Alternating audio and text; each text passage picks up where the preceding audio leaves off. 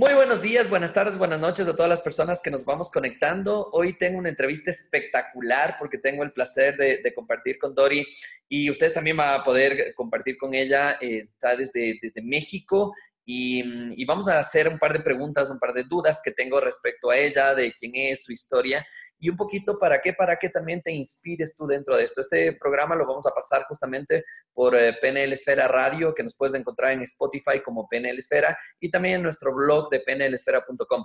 Recuerda que lo que trabajamos es entender el poder de la mente, todo lo que está trabajando la mente para conseguir resultados. Cuando una persona se ha enfrentado a retos, a dificultades y todo esto es cómo, cómo ha salido adelante y por eso es que queremos compartir este tipo de entrevistas contigo para que tengas un poquito más de herramientas y también te inspires con cosas e historias de personas personas que han hecho cosas espectaculares y que están cambiando el mundo. Es que Dori, eh, bienvenida, eh, qué gusto tenerte acá. Al contrario, Javier, es para mí un honor, como ya te dije, estar aquí con tu audiencia, contigo. Eh, estoy muy alegre de compartir lo que yo pueda compartir y lo que pueda servir, por supuesto, porque sí creo que somos maestros y aprendices todo el tiempo los seres humanos. Así que, pues, encantada. Ay, qué lindo. en qué parte de México estás tú? Yo estoy en la Ciudad de México, en la bellísima y caótica Ciudad de México. bueno, recientemente estuve ahí, la verdad es que estuvo espectacular todo, me encantó la comida, eh, ya tuve la vitamina, la, la, ¿cómo era? Triple T y todo eso. Exactamente, tortas, tacos y tamales, ¿no? Eso buenísimo. Yo vine así como, como más relleno y con más fuerza y todo para comenzar las cosas. Seguro. Y comí de todo ahí, la verdad es que me encantó la comida. Sí, un poco condimentada, la verdad, para, para, para mí. Cuando y picante, ¿no? Sí, un poquito, fíjate.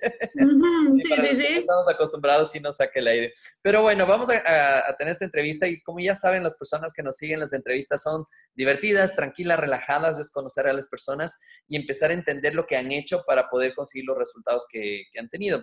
Cuéntame un poquito, ¿cómo ha sido tu vida? ¿Quién es Dori? ¿De dónde viene? ¿Qué es lo que hace? Vamos, vamos por partes. Primero, ¿de dónde viene? Y después vamos viendo qué es lo que está haciendo actualmente. Bueno, Javier, yo nací en una ciudad pequeñita del estado de Puebla que se llama Teciutlán, Teciutlán, Puebla, hace 39 años. Nomás no le digan a nadie porque pues yo sé que soy mucho más joven.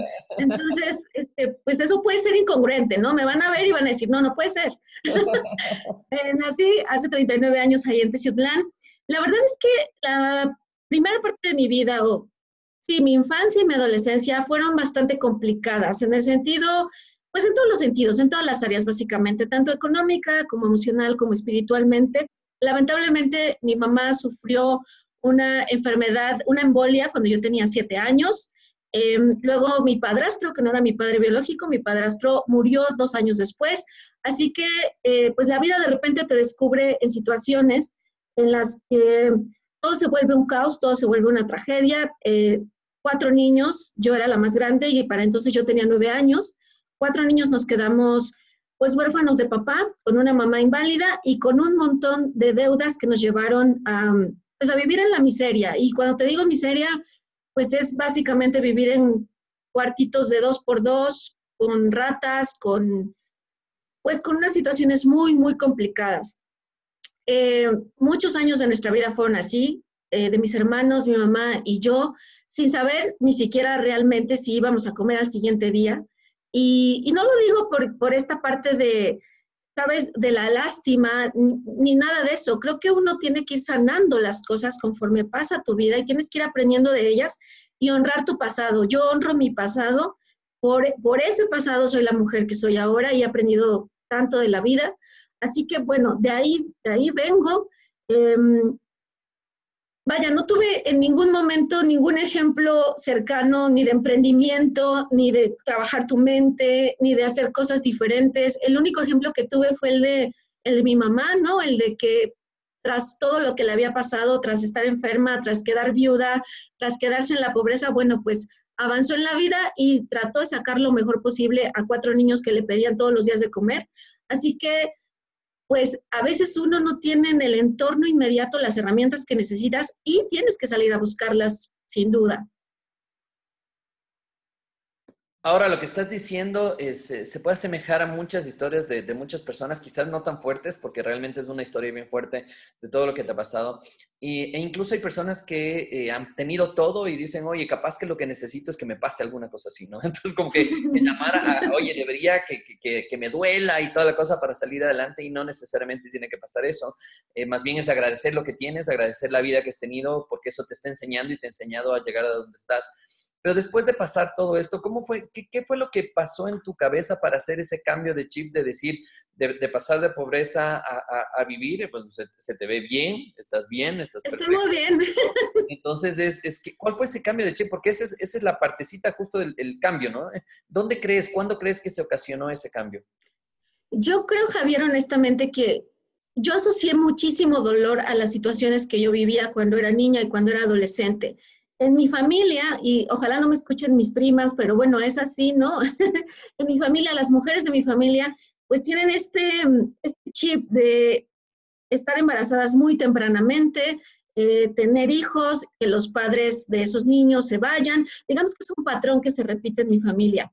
No sé exactamente en qué momento fue, pero yo estoy segura que en algún punto en mi adolescencia asocié que eso no era bueno para mí, que eso era doloroso por las historias que yo veía a mi alrededor. Entonces me decidí a estudiar, me decidí a salir de, la ciudad donde había nacido y decidí en algún momento, no con esas palabras, porque cuando uno a veces está tan, pues tan chavo, no, no con esas palabras lo decides, pero sí dije, bueno, quiero estudiar, yo quiero estudiar porque yo tenía en la mente muy fijamente desde que pasaron todas estas circunstancias que yo no quería vivir toda mi vida así. O sea, que, eso no lo quería en mi vida y que iba por todos los medios a tratar y a estudiar y a crecer para que esa no fuera la historia de mi vida como había sido la historia de tantas mujeres y de tantas personas dentro de mi familia. Así que yo creo que una parte importante para lograr cambiar el chip en la mente es pues esta parte de asociar placer y dolor a diferentes situaciones, ¿no? Y no dejarte llevar porque la vida es así, sin cuestionarla, ¿no? Y decir, bueno, pues la vida que me tocó es esta y esta es la vida y ni modo, y pues ahora sí uno se jode. Y no es así. Yo creo que en algún momento ese dolor a mí no me gustó, yo no quise seguirlo en mi vida y fue entonces que me mudé de ciudad, comencé a estudiar y como lo único que tenía era mi cerebro en realidad, porque siempre fui muy ñoña, muy nerd, siempre me gustó estudiar, siempre me ha gustado aprender. Entonces me enfoqué en eso, me enfoqué en aprender, así que quité, mi foco de lo, que me, de lo que me dolía tanto y de la pobreza y lo puse en estudiar y en buscar personas que me ayudaran y en buscar posibilidades.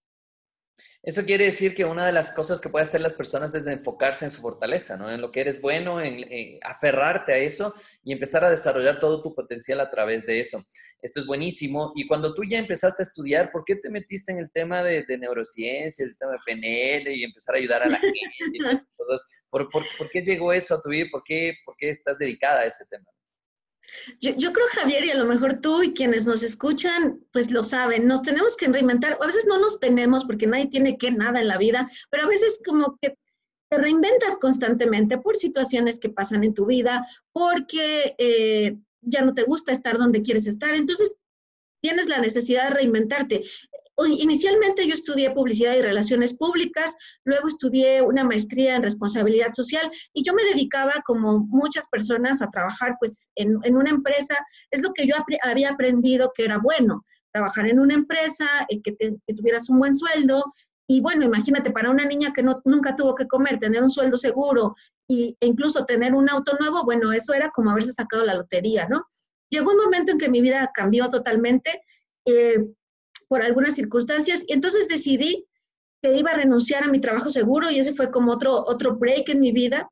Decidí renunciar a mi chamba segura y decidí que esa no era la vida que yo en realidad quería, que no era la vida que yo quería diseñar para mí, que estaba muy bien, que agradecía muchísimo todo lo que me había pasado, ¿no? Y haber llegado a donde había llegado en el mundo empresarial, pero que era momento de decidir qué es lo que yo quería, porque tú sabes que muchas veces, y a mí me pasaba, como mujer sobre todo, en las empresas es una demanda increíble de tiempo, de esfuerzo, eh, y yo veía que mi vida iba pasando, ¿no? Y que yo ya tenía más de 30 años y que no, no tenía una familia, vivía sola, es decir, como que volteé mi vida hacia el plano personal y me di cuenta que esa parte no estaba, no estaba llena y que quería hacer algo más. Entonces renuncié a mi chamba segura, me enamoré, renuncié a mi chamba y a los dos días de renunciar me di cuenta que estaba embarazada.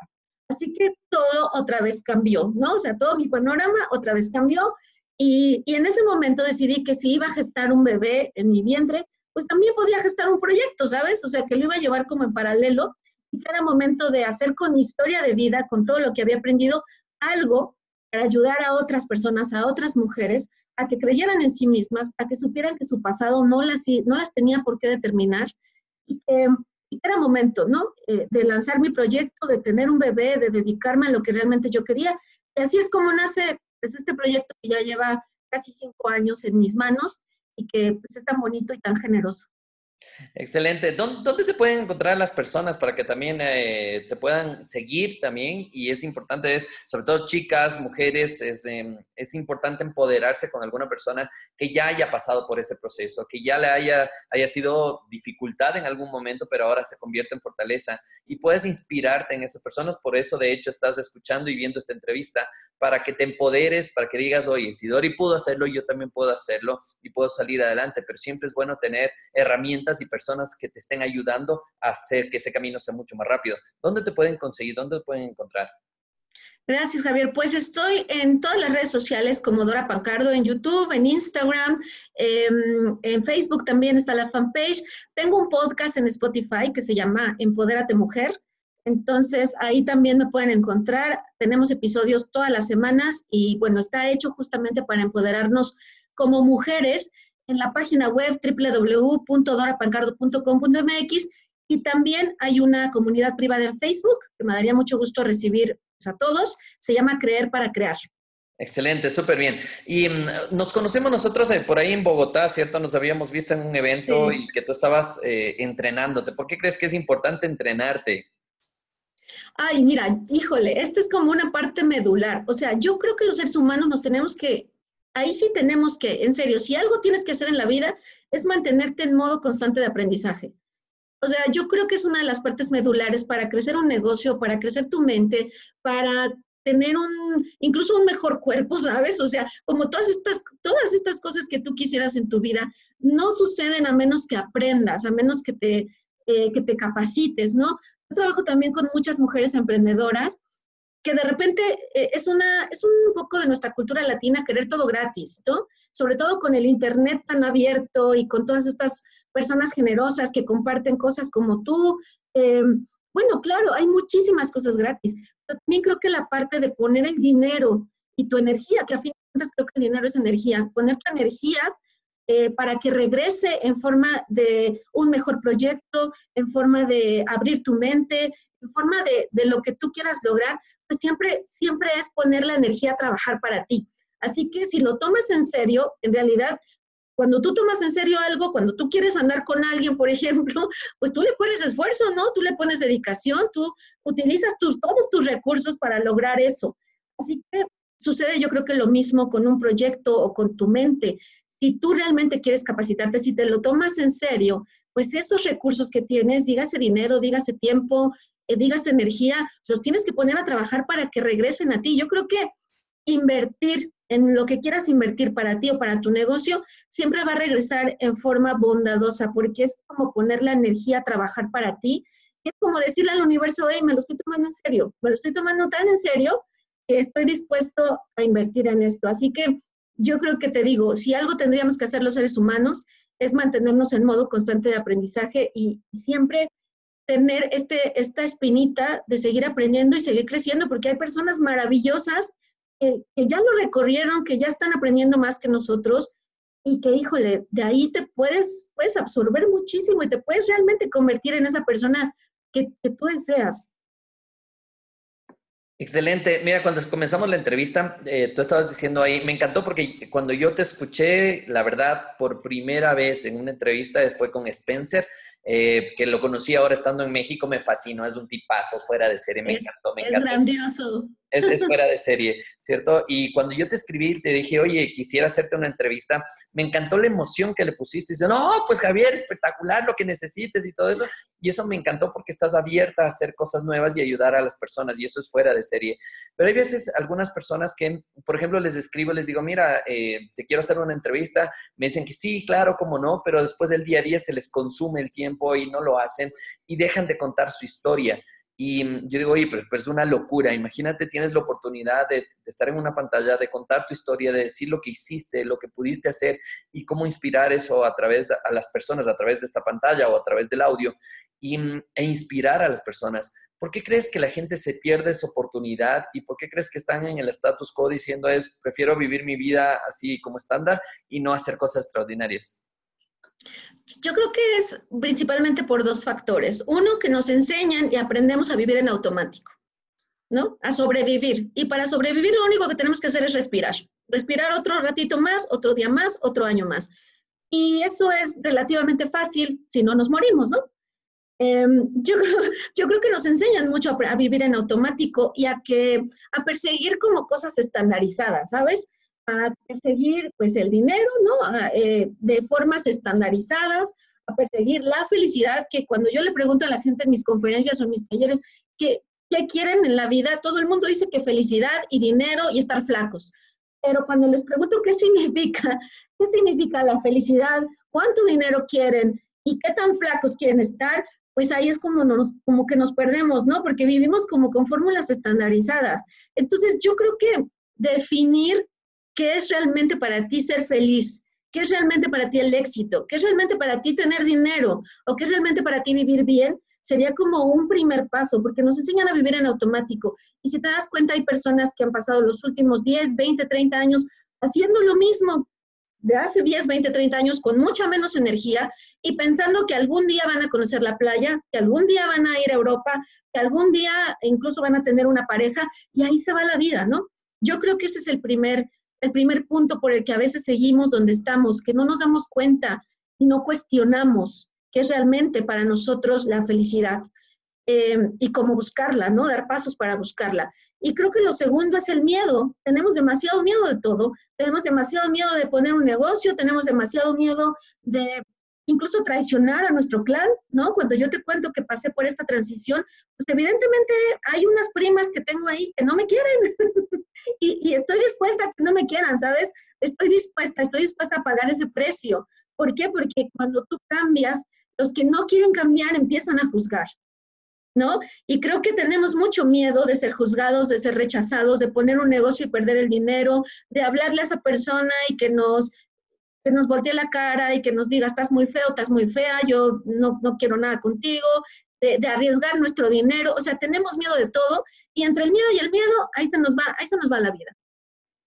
Súper bien, sabes que todo lo que estás diciendo tiene mucho sentido y, y, está totalmente equilibrado y conectado con lo que hacemos y ayudamos a las personas justamente a que descubran cuáles son esos miedos y que empiecen a trabajarlos y empiecen a quitar un poquito eh, las, eh, las trabas mentales que nos han puesto en la cabeza, que hemos aceptado también tenerlas y hemos aceptado guiar con eso. Hoy estaba conversando con un amigo que me llamó a los, no sé, será ocho años que no hablaba con él, que se enteró que falleció mi madre y cuando mm. empezó a decirme, no, que lo siento, que mucho y todo, y era como, ese, como esa historia de pena conectada con, con, lo que normalmente mm. eh, alineamos el tema de la muerte. Y, yo le decía, hey, tranquilo, no pasa nada, ¿cierto? Solo murió, nada más. ¿sí? Porque cuando empezamos a ver esas cosas, como que lo vemos tan trágico todo, y todo es, tiene que ser tan difícil, tiene que ser tan complicado. Y me empezó a contar toda su historia de pena, de que estuvo complicado como cinco años porque le quedaron debiendo como 500 mil dólares. Y, y, oye, en vez de contar, lo único que pregunté es cómo estás, ¿no es cierto? Nada más, pero de ahí salió ya toda una historia de pena y que ya vale para escribir libro entero, una novela entera de todo eso. Y es cómo nosotros vivimos en esas historias todo el tiempo y nos vamos contando esas historias de pena y diciéndonos cosas que nos van afectando. ¿Qué recomendaciones tienes? Me encanta el tema de, de, los consejos porque hay personas que me escriben y me dicen, Javier, ¿qué consejo me das? te, puedo decir lo que sea, pero no sé si eso es lo que tú necesitas en este momento. Hay personas que lo que quieren es escuchar que están de acuerdo o que estamos de acuerdo nosotros los coaches con lo que la decisión que tomaste. Y es como te doy la palmadita, sí, dale. ¿Por qué? Porque si te equivocas es más fácil echar la culpa al coach que te dijo que sí hagas eso, ¿no? Entonces, y no responsabilizarte de lo que sí. Ahora, eh, ¿cuáles son tus nuevos proyectos? ¿Qué vienen de aquí en adelante? ¿Cómo quieres seguir ayudando a la gente? ¿Cómo te vas a expandir? ¿Cuáles, ¿Cuáles son los proyectos que tienes eh, a, breves, a breves momentos, digamos así, porque el tiempo pasa así de volando, años pasan volando? ¿Y ¿qué, tienes planeado para seguir ayudando a las personas?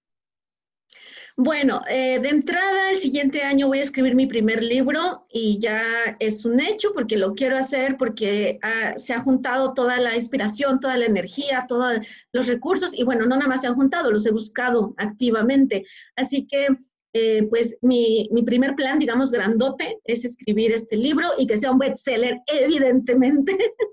Em, porque claro, hay que empezar así, ¿sabes? O sea, yo lo que siempre les digo a la gente, y si esto le hace sentido a alguien que nos escucha, qué bueno, utilizas la misma energía en pensar mal que en pensar bien. Utilizas la misma energía en decir, híjole, y si no sale, y si nadie lo lee, y si lo compra solo mi mamá, y si realmente la gente se pone a criticarlo, esa misma energía quiero enfocarla a que las cosas van a salir bien y a que a pensar que las cosas salen bien y a enfocarme a que así sea. Entonces ese es el primer el primer plan grandote que tengo para el 2019. Evidentemente en mi escuela online seguir renovando todos los cursos, todos los talleres que tengo, tanto de desarrollo humano para mujeres como eh, en marketing digital para mujeres emprendedoras. Así que ir creciendo esa, esa parte de la escuela online y seguir colaborando con gente tan maravillosa como tú, porque me he dado cuenta también, mira, yo al principio cuando empecé en mi trabajo, pues era como una rata solitaria en mi estudio y era mi computadora y yo, no sé si a ti te pasó, pero uno empieza a gestionar un proyecto, estás como muy solito y te das cuenta, o yo me di cuenta a través del tiempo, que yo sola no iba a poder. Así que, pues siempre estoy buscando alianzas, colaboraciones, gente que, con la que yo pueda crecer y a la que yo también le pueda aportar. Así que, pues abierta a todas las posibilidades, porque sé que hay millones de posibilidades que yo no veo y que están ahí. Así que abierta siempre a todo. Excelente, súper bien, me encanta, me encanta, me encanta, me encanta tu energía, me encanta la buena vibra y, me encantó hasta me sonrojaste cuando, cuando, empezaste, cuando empezamos a hablar, pues me decías un montón de cosas y yo así ya, no, no, no, pero ya, no diga nada. es verdad. Me encanta realmente el toparme con gente que tiene muy buena vibra, que tiene muy buenas ganas por salir adelante, por conseguir cosas, por enfocarse. Eh, recientemente estuvimos en un evento con 500 personas más o menos y en este evento eran eh, speakers, de, todos jovencitos de 30 años para abajo y, estos eran los CEOs de las empresas que están manejando ahora Netflix, Globo, eh, pues, Uber. Y cuando estábamos con estas, el, de Tinder también, que fue espectacular esa conferencia, y, y, el rato que estábamos escuchando a estos chicos, muchas cosas pasaban por la cabeza, ¿no? Yo decía, oye, si yo hubiera empezado a la edad de ellos a hacer todo lo que están haciendo, oye, ya estaría imparable, ¿no? Pero ¿por qué no ser imparable ahora? ¿Por qué no ser imparable con lo que estás haciendo, con lo que estás ayudando? Y hay algo que entender, y esto es, por favor, hay que meterse en la cabeza. Es buenísimo el modelar a la gente, es buenísimo el eh, darte cuenta que una persona ya hizo, tú puedes hacerlo, pero también entendiendo qué es lo que tú quieres. Y voy conectado con lo que tú decías, qué es felicidad para ti. Estos chicos, por ejemplo, 30 años han viajado por todo el mundo, pero no tienen una vida, ¿cierto? Entonces, claro. su vida es aeropuertos, aviones y, y escenarios y, ya está, ¿no es cierto? Pero está bueno, si eso es lo que tú quieres como felicidad, está excelente y disfrútalo y gózalo mientras siga durando todo ese proceso.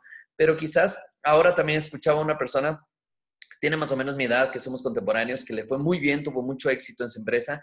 Y cuando estábamos, estábamos en un foro de emprendedores y le preguntamos, bueno, ¿qué, qué quieres ahora? Y él decía, yo quiero una empresa pequeña, ¿cierto? Pero que sea la mejor de Latinoamérica en lo que hacemos. Y mm. esa empresa pequeña serán máximo 10 personas y ya, está. Muchos nos han pedido también la idea de tener empresas gigantes de 300, 400 personas, de edificios, eh, casas y toda la cosa. Y eso ha ido cambiando durante el tiempo, porque ya las personas que hemos conseguido muchas de esas cosas nos damos cuenta que no necesitamos de eso para ser felices, ¿cierto? Entonces, Totalmente. desde espectacular el poder hacer eso. Cuando tú estás haciendo el tema, y, como te digo, primero felicitaciones por todo el trabajo que estás haciendo, por toda esa gana, por toda esa garra que estás haciendo. Me encanta el conocer personas así y algún rato ya estaremos en vivo, en escenario, quién sabe, o... ¡Seguro! ¿Quién sabe? Entonces, eso puede llegar a pasar también y es igual también abiertos a hacer todas las cosas. Estamos yendo por varios países dictando conferencias y eventos y me encanta, me encanta el poder hacer colaboraciones, estar con gente, ayudar a más personas, porque a través de esto es ayudas y esto, y esto es parte del trabajo que hacemos.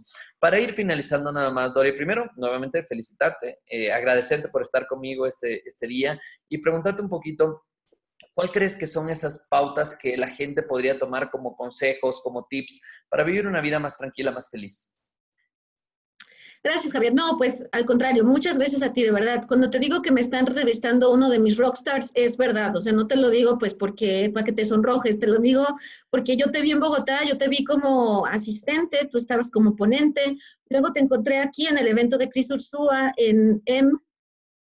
¿Te acuerdas? En Mass Academy, aquí en México, hace, no sé, tres, cuatro meses. yo, te, yo te abordé en el pasillo y y, igual y no te acuerdas, ¿eh? pero yo te abordé en el pasillo y, a, a, fin de que te abordé en el pasillo, creo que, no sé, yo, yo la verdad es que cuando, cuando quiero que alguien me enseñe, cuando quiero seguir a alguien, pues me le meto un poco como dolor de muela, ¿no? Y me hago presente, porque sé que son personas que me pueden, no, no en la parte de ayudar, pero sí de iluminar con su, con su sabiduría como tú lo haces con tanta gente. Y bueno, primero que nada agradecerte, pues, el honor de estar aquí. Eh, segundo, lo que me preguntas de algunos tips para que la gente pues pueda avanzar, salir de donde está. Creo que mi principal herramienta para mí es estar consciente, lo más consciente posible de cómo estoy pensando, qué me estoy diciendo, em, estoy pensando de las situaciones a mi alrededor. Creo que vivimos, como te decía, muy en automático. Creo que pensamos muy en automático creo que hemos acostumbrado a nuestra mente a pensar mal, como hay un dicho que está muy feo que dice, piensa mal y acertarás, ¿no? Y yo digo, ¿por qué voy a pensar mal? O sea, ¿por qué no quiero pensar mal, no? Entonces tenemos reacciones muy en automático y cuando tú acostumbras a tu mente, y tú que eres un experto en neurociencia, lo sabes, cuando acostumbras a tu mente a tener una conexión neuronal y un camino, pues ese es el que sigue, ¿no? Entonces, nuestra mente está acostumbrada a ir por ahí, entonces hay que, hay que hacerla consciente para crear conexiones neuronales que nos favorezcan más y eso se hace a través de la repetición y a través de la conciencia, de, vernos al espejo y decir, en lugar de criticarnos, decir, oye, qué bonitos ojos tengo, oye, no, estoy más buena que antier, o sea, eh, ¿no? Me caigo como mango del árbol. Está buenísimo, ir anotando esas frases, voy a poner en mi espejo así. Sabes, nos decimos muchas cosas y como, como pensamos hacia nosotros, pensamos hacia los demás, pensamos hacia nuestros proyectos y es una energía que vamos dejando como migajitas de pan se nos regresa. Así que creo que el primer y más grande consejo, si se puede decir consejo, o que a mí me ha servido y que tal vez le sirva a alguien más, es estar consciente, mucho más consciente de cómo estás pensando, de qué piensas de ti, piensas de lo que puedes lograr en la vida. Eh, y de ahí para adelante, pues dar un primer paso, un primer pasito, porque a veces las metas te comen, lo, ves como, ah, bueno, es que quiero correr un maratón. Pues claro, el maratón es de casi 42 kilómetros, pero ¿qué tal si te haces una primer meta que sea, voy a salir a caminar todas las mañanas media hora? Te lo juro que puede ser el primer paso de tu entrenamiento para el maratón, pero nos hacemos unas metas tan grandes que luego nos frustran tanto y al final decimos, claro, pues es que era una meta enorme, jamás lo iba a poder hacer, yo jamás voy a poder correr un maratón pero si las partimos, eh, va a ser mucho más fácil y hay que dar un primer pasito, uno diferente a lo de ayer y con eso avanzamos. Excelente, súper bien. Bueno, nuevamente muchísimas gracias por estar acá con nosotros, que no sea la primera ni la última. Espero volver a tenerte también, entrevistarte nuevamente y también escoger ya temas y sacar proyectos para que las personas, empoderar a las chicas, mujeres, escuchen, escríbame si quieren que entrevistemos de nuevo a Dori y, empezar a trabajar con toda esta sinergia y hacer que ahora ya, ya no hay fronteras, ¿no? Ahora estamos todos unidos a través de la tecnología y es una locura no darse cuenta de esto, es una locura no darse cuenta de esto. Así es que un abrazo, muchísimas gracias por estar acá, Dori, a todas las personas que nos escuchan en eh, Spotify en PNL Esfera, muchísimas gracias, a todas las personas que nos están viendo y escuchando a través de pnlesfera.com, también muchísimas gracias, les envío un abrazo gigante y Dori, muchísimas gracias por estar acá. Gracias otra vez, un beso muy grande para ti, para tu audiencia. Gracias de verdad por compartir tanto, gracias por ser eh, tanta luz, que si ustedes no han visto a Javier en un escenario, este hombre es una bomba, es una bomba, de verdad, no se lo pierdan. Si algún día lo tienen cerca, no se lo pueden perder, porque yo en Bogotá dije, wow, ¿quién es este hombre? Buenísimo, gracias Javier, gracias de verdad. Un placer nuevamente y muchísimas gracias por estar acá. Chao, chao.